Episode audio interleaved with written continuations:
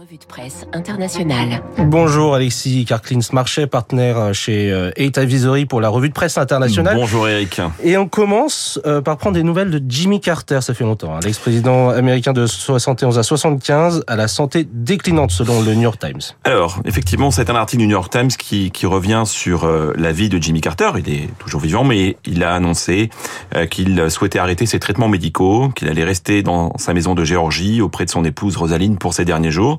Celui qui fut le, le 39e président, en 1977 à 1981, euh, arrivé, et sans doute arrivé au terme de, son existence, il a, il a 98 ans, euh, il est aujourd'hui le plus âgé de toute l'histoire des, présidents américains. Il a survécu d'ailleurs à deux de ses successeurs. Bon, ces dernières années, il avait connu un certain nombre de, problèmes de santé. Il avait d'ailleurs pas pu assister euh, à l'investiture de, Joe Biden. Mais ce que l'on retiendra, et c'est sur quoi insiste le, journal du le New York Times, c'est que celui qui se présentait comme un un ancien officier de marine, ancien agriculteur, enseignant et militant, eut à la fois une présidence mitigée. En tant que président, mmh.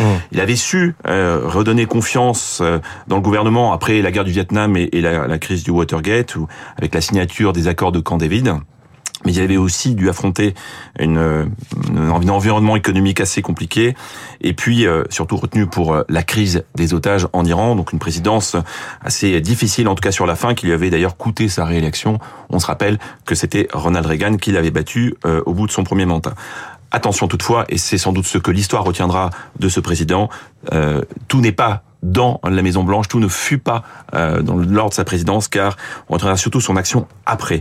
Après, car il est considéré aujourd'hui comme probablement le meilleur ancien président euh, pour son engagement, pour sa modestie, pour les causes philanthropiques euh, qu'il a servi, notamment via sa fondation, l'habitat pour pour l'humanité, hein, la construction d'habitats et de maisons pour euh, les plus pauvres, la défense des droits de l'homme. Il fut un observateur des élections euh, dans des pays parfois difficiles.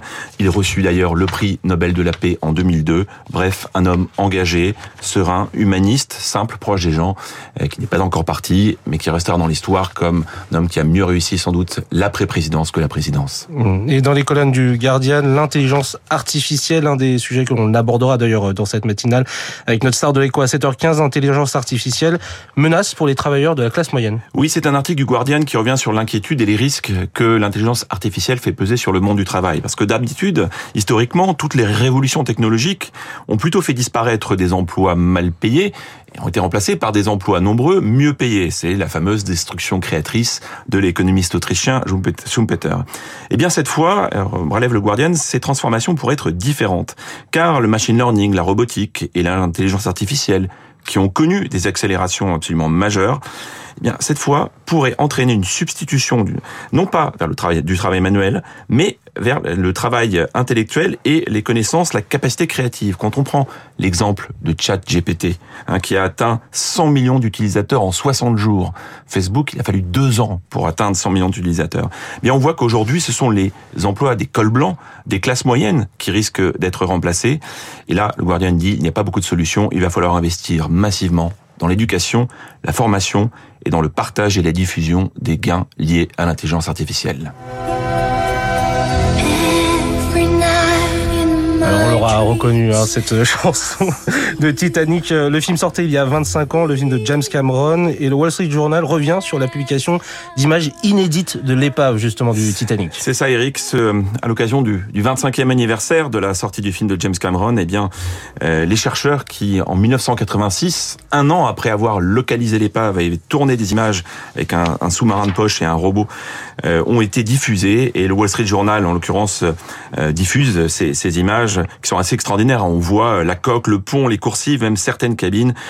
Euh, ça nous rappelle que cette tragédie hors norme, euh, qui a fait 1500 victimes sur les 2200 passagers et membres d'équipage qui composaient, qui, qui avaient embarqué sur le paquebot, et eh bien continue de fasciner génération après génération.